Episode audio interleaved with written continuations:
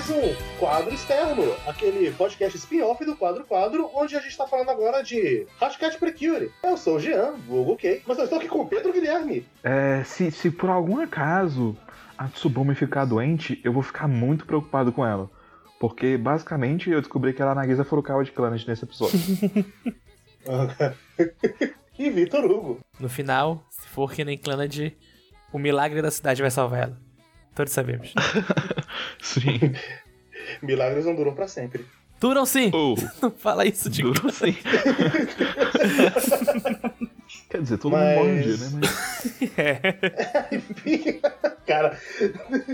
Então vamos pra um tom completamente diferente do que foi esse É o episódio. Precure agora. niilista. No final todo mundo morre, então nada importa. Caralho. que lições que iam deixar pras menininhas. Mas enfim, falando sobre o que aconteceu de fato no episódio 9, Sim. Eu, eu gostei muito desse episódio, Sim, eu cara. também gostei bastante. eu É... gostei também bastante. E eu gostei muito de algumas coisas da direção desse episódio, como o flashback dos pais indo trabalhar, sempre eles dando tchauzinho, ela dando tchau super feliz e cada vez mais desanimada nisso, até chegar ao ponto que ela É chora. aquela quebra. Não, foi uma montagem bem legal, sabe? Tipo, mostrou bem, bem gradualmente ela crescendo, tipo, ela passando por aquilo e você ia sentindo a solidão dela, sabe? Tipo, Uhum. é, che- chegou no final do flashback eu tava quase chorando, tipo, porra, foi realmente muito bom. Então é isso, né? A gente descobre mais sobre o passado da, da Tsubome. E nesse caso, ela, os pais delas eram muito focados nos sonhos Uhum. deles.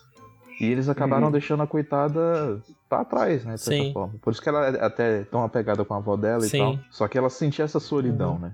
E os pais dela perceberam, puta que pariu, a gente tem que botar essa criança no mundo, agora a gente tem que criar, É. né? Então vamos criar vergonha na cara e agir de forma decente uma vez na vida. E passaram a cuidar da criança, né? É, eles saíram do trabalho de pesquisadores e tudo mais, os trabalhos mais que. Não que eu esteja falando exemplo. isso pra, como se eles fossem vilões, né? Mas é só porque Uhum.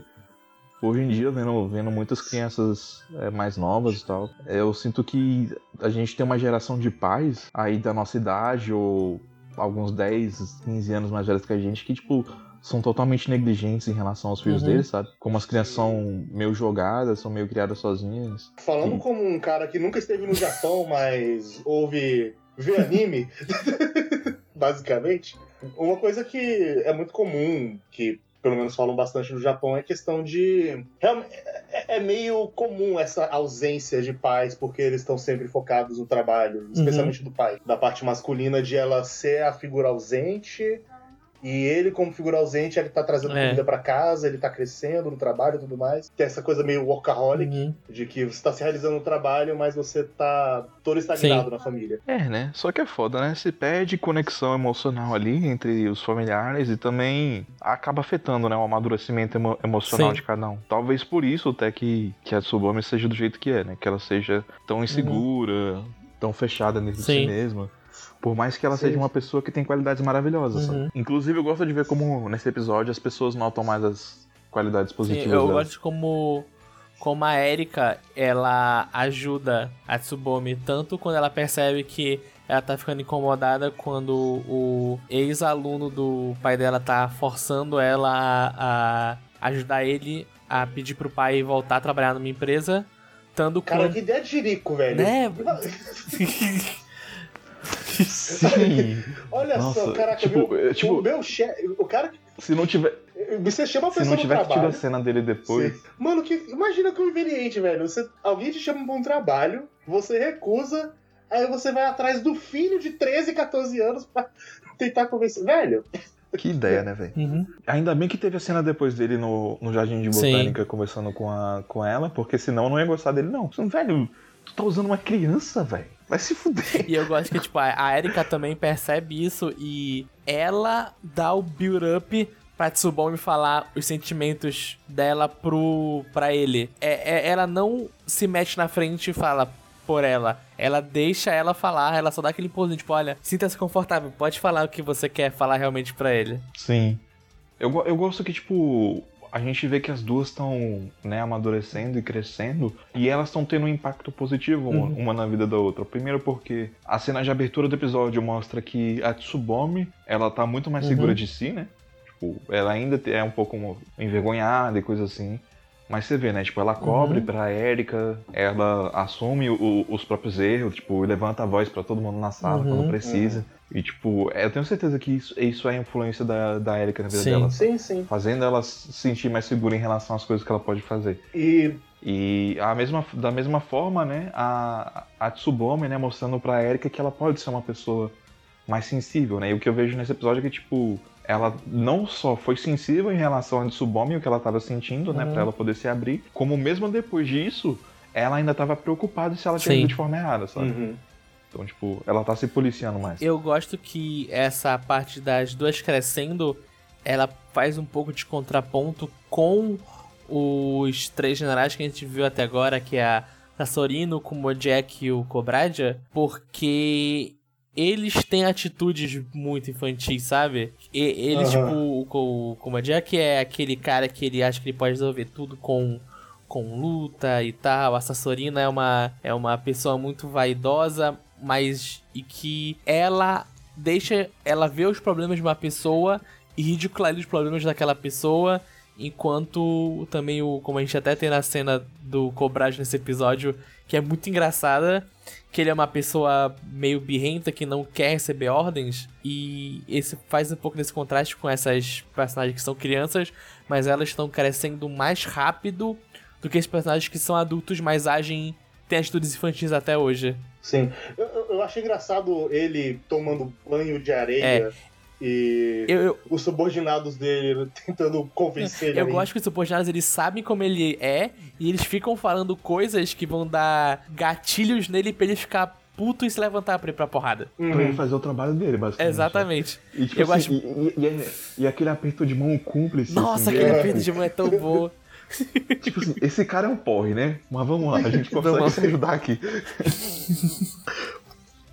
É muito bom, cara, é muito como bom. ele é muito consciente dessas coisas que ele mostra nessas cenas, que ele tá consciente do quão ridículos os vilões são. E outra coisa que a gente tava falando de como elas estão crescendo, amadurecendo, eu acho engraçado realmente como a gente tá percebendo isso e é surpreendentemente sutil considerando que o público é infantil, Aham. Sim. porque tem Eu animes que... não que- são tão infantis assim e provavelmente teriam... Jogam na sua cara, né? Olha só, a Tsubame Exatamente. cresceu muito. A gente chegou a comentar sobre isso no episódio recente, não foi? Que a gente. É, no do Eizoken. No Isoken, sim, que a gente falou que em qualquer anime normal teria uma cena de alguém falando: Meu Deus do céu, olha como Asuka cresceu. Ela agora parece tão diferente do que no começo, quando nós nos conhecemos. e tipo, não, não precisa ter isso. Ela pode ter um crescimento natural que as pessoas notam. Igualzinho a. Ou, a... ou então algum, alguma fala do tipo, né? Nossa, Tsubome, você falando alto. É, Nem exatamente. parece a mesma pessoa. exatamente. Eu esperava alguma coisa isso vindo de Hatcat Precure porque ele é pra criança, então Uhum. você precisa realmente um pouquinho mais de. É, mas não é o caso, né? Graças a Mas Deus. não é o caso. Ele tem Uhum. sim coisas positivas de que. Ah, realmente, é uma coisa pra criança, então ele tem que lembrar a criança porque ela não tem a mesma. Como, por exemplo, o... lá pro episódio 7, que teve o flashback da, da Erika, mostrando o monstro dela, pra tentar lembrar: olha, lembra que a Erika tinha essa coisa? Uhum. Tipo, foi, foi uma das coisas que eu falei, ah, tá, beleza, é uma coisa pra criança, então realmente Uhum. faz sentido ser. Já, nem, nem tanto acho que pode ser uma coisa pra criança, é que a gente tá vendo tudo é, um depois do outro, mas a gente tem que de vez em quando lembrar que passaram dois meses desde o primeiro episódio e do segundo, já que a gente tá tipo no episódio 9, então de vez em quando as pessoas esqueceram do que aconteceu mesmo, tipo, ah, é verdade, teve aquele tipo, ah, é, teve essa luta, tá, me lembrei do que aconteceu, é verdade. É, ah, é, tem, tem É. esse ponto. Faz tempo, faz faixa, né? Tipo, a É. passagem do tempo, ninguém lembra de tudo que acontece. É, Uhum. E sobre animes de criança, cara, eu acho que muitas vezes eles sabem lidar com plots, né, de sobre sentimentos e crescimento pessoal de maneira muito sutil, né? uhum, E muito bem feita, uhum. sabe? É, é só uma questão de paciência, né, em relação à produção, a como trabalhar. Uhum. Por exemplo, Pokémon faz isso muito bem também, sabe? Sim. Em determinadas temporadas, não são todas. No, Mas a- as que ele faz bem, ele faz bem pra caramba. No Sun e Moon, eu acho que tem um episódio que ele comenta sobre a sobre morte, né? É, um- é um dos. Tem vários, na real. É, mas é- Tem do, três episódios focados em mortes em sangue. é, mas, mas o do Sun e Moon ficou muito marcado em mim, porque vamos- foi o episódio onde ele. Acho que o Ash pegou o gatinho de fogo, que eu não lembro. O Gatinho de Uhum. Fogo. O, o, o Litten. Exatamente, é um episódio do- muito fofinho, é muito bonito também. É muito tocante. Sim, o episódio do. Qual é o nome do Pokémon mesmo agora? esqueci. Eu também esqueci qual é o que ficava com ele que acaba morrendo. Mas é muito. Stoutland. É, É o Litten e o Stoutland. é muito fofinho. Veja esse episódio. Sim, a, a, a metáfora que ele usa pra morte nesse episódio é muito boa. E tem outros também, Uhum. sabe? Tipo, tem um outro lá que é sobre pokémons que vivem.